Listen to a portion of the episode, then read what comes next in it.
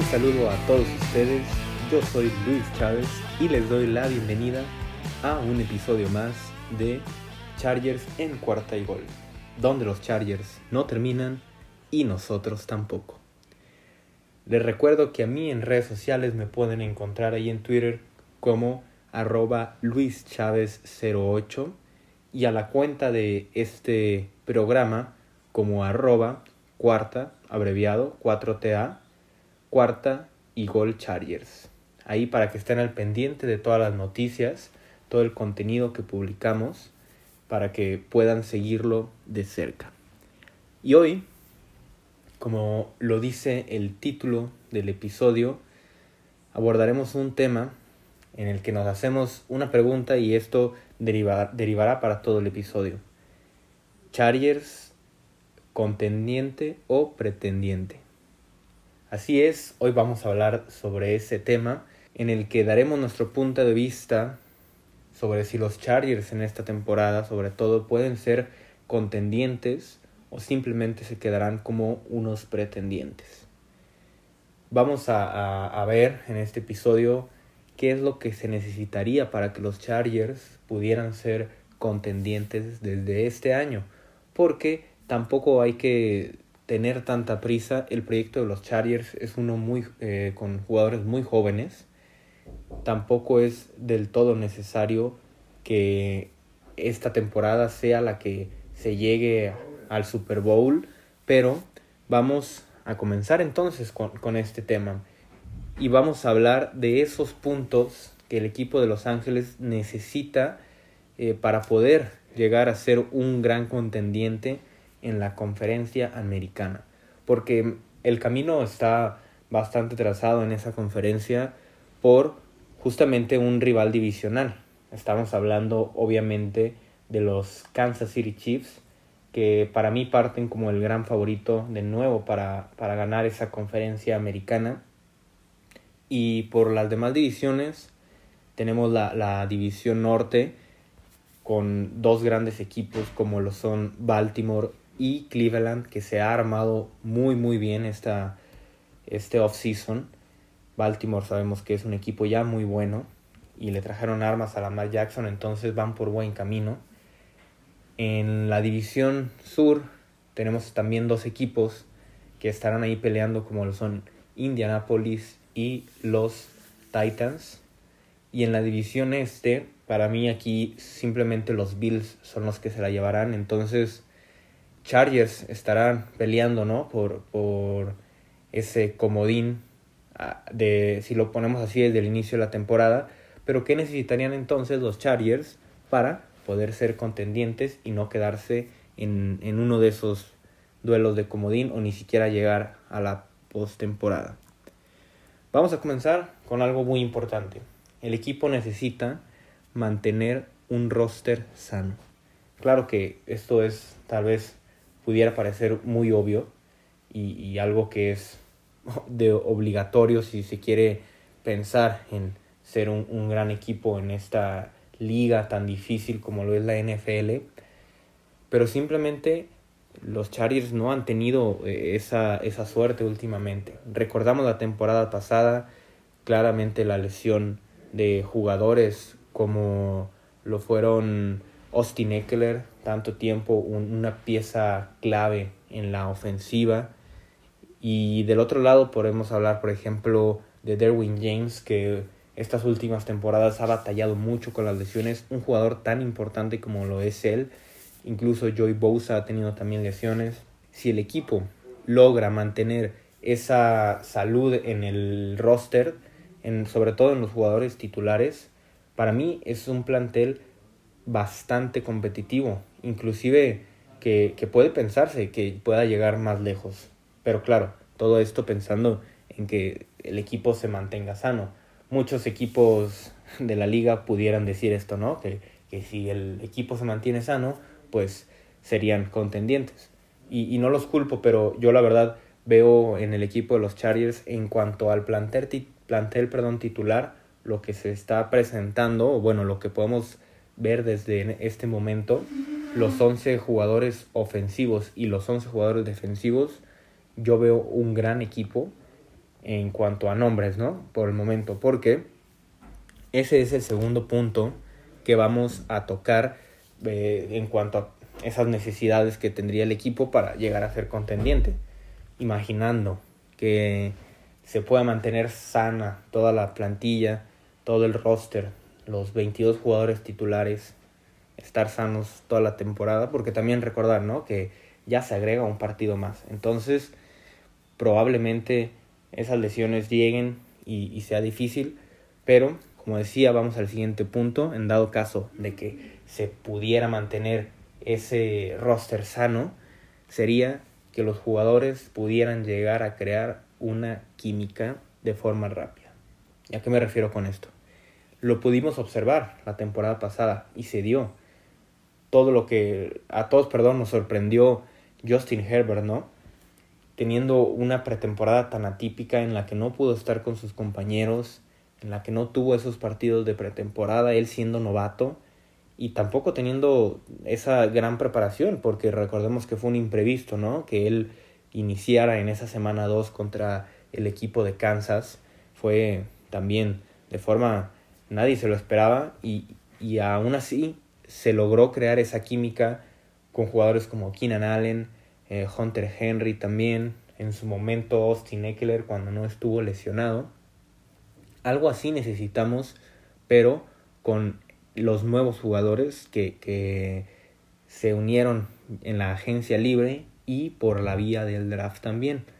También podemos pensar en incluso un jugador como Derwin James que perdió eh, mucho de la temporada y que pueda reintegrarse al equipo.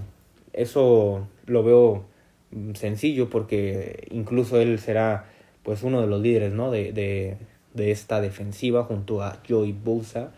Pero hablamos entonces de, de jugadores que llegaron por la agencia libre como en la línea ofensiva. Son tres de ellos, son jugadores que no estaban el año anterior.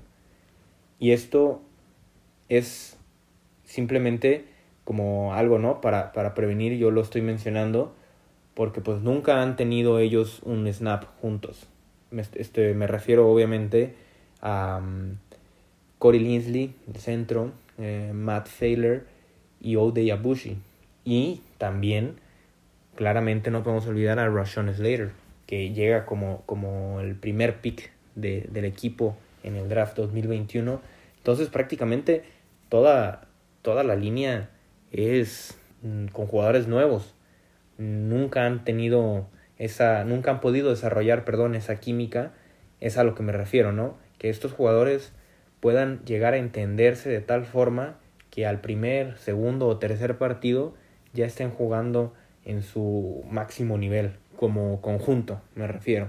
Tal vez no tanto individualmente, pero que como equipo puedan entenderse de la mejor forma. Al igual que podemos hablar de los demás jugadores que llegaron en la agencia libre, por ejemplo, en la ofensiva, hablamos de Jared Cook como tight end, incluso de Josh Palmer que llegó como uno de los novatos, eh, él fue seleccionado en la tercera ronda, que puedan tener ya ese entendimiento con los demás compañeros de la ofensiva, será muy importante. Si lo pensamos así, habrá muchos nombres nuevos en, en esta ofensiva, simplemente los cuatro mm, jugadores en la línea, eh, Jared Cook pensando que él pueda ser el Siren titular, incluso Josh Palmer, si pudiera ganarse un, un, un lugar en el equipo desde el, desde el primer día, pues serían, estamos hablando de casi seis jugadores, ¿no? Ahí que, que serían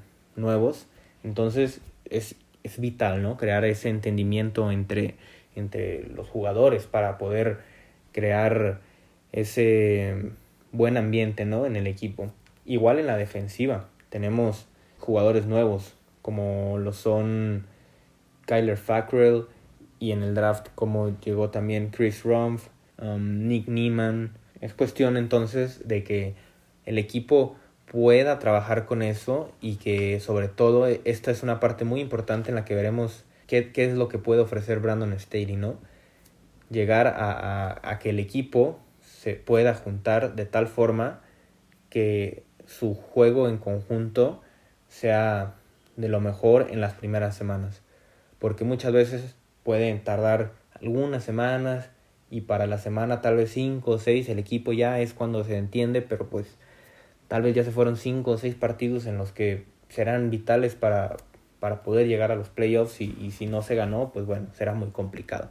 Entonces, ese es el segundo punto vital, ¿no? Para que el equipo pueda considerarse un contendiente, si todo se alinea, en el que no haya lesiones y que eh, aunado a esto se cree una química entre todos los jugadores, sería ya poner al equipo un escalón por encima de lo que es el nivel medio, ¿no? En la liga.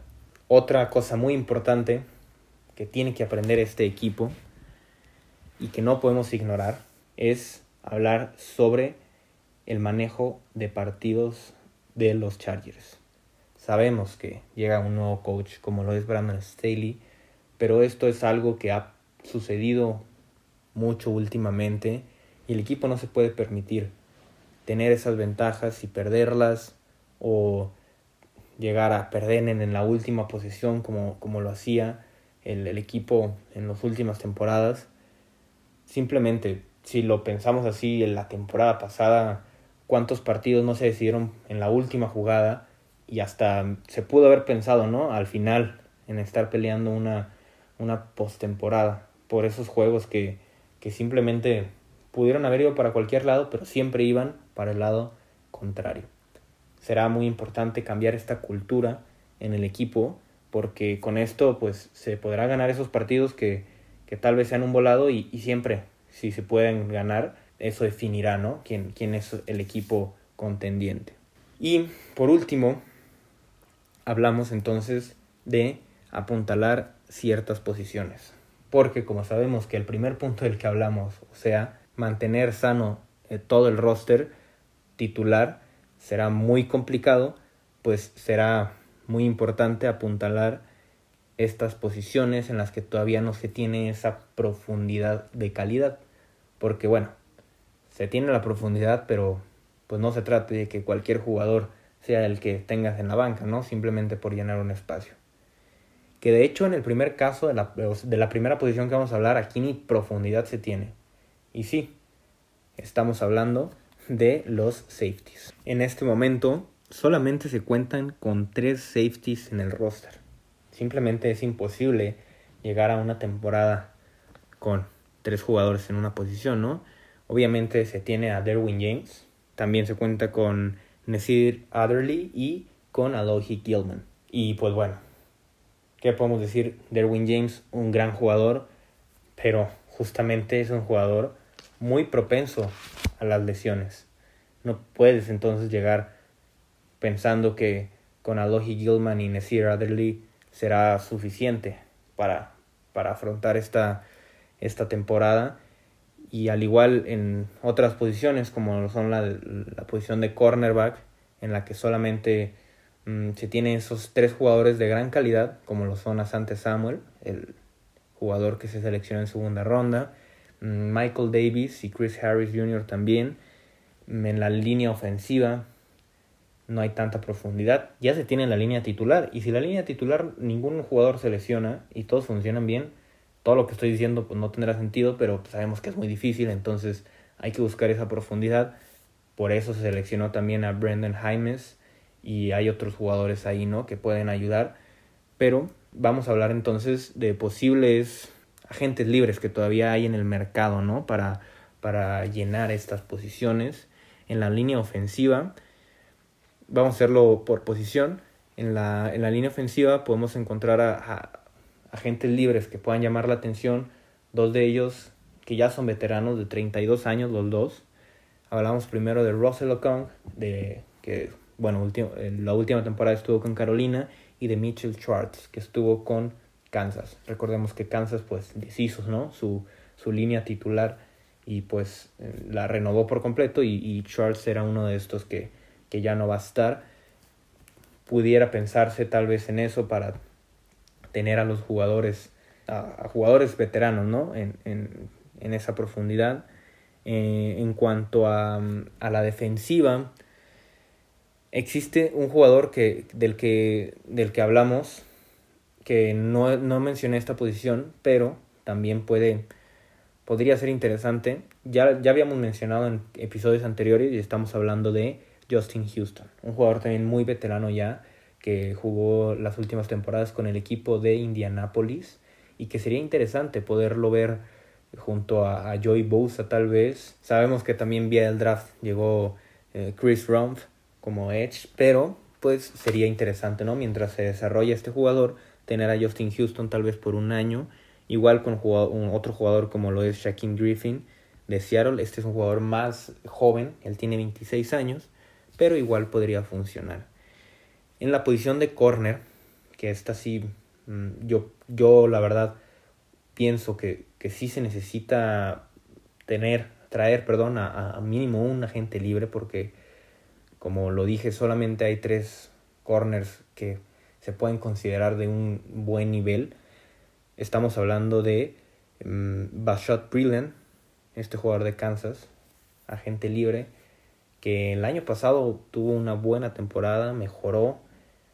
No es el mejor corner ni mucho menos, pero para traerlo y que esté de suplente o que haga rotación ahí sería bastante interesante, al igual que un jugador como lo es Mm, Richard Sherman también, ya un jugador más veterano que no tiene mucha velocidad, pero que tal vez si no se le carga la mano con tantas jugadas, podría ser también bastante efectivo.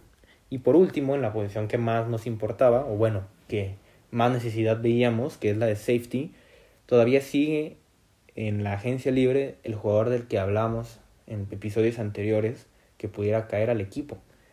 Estamos hablando de Malik Hooker, este jugador también de Indianapolis, un jugador muy joven, de 25, 26 años, que simplemente no, no dio el ancho, no dio la talla en, el equipo de los Colts, un jugador ex primera ronda, pero que ha batallado mucho con las lesiones, pero que pudiera ser bastante, bastante bueno esta opción, ¿no?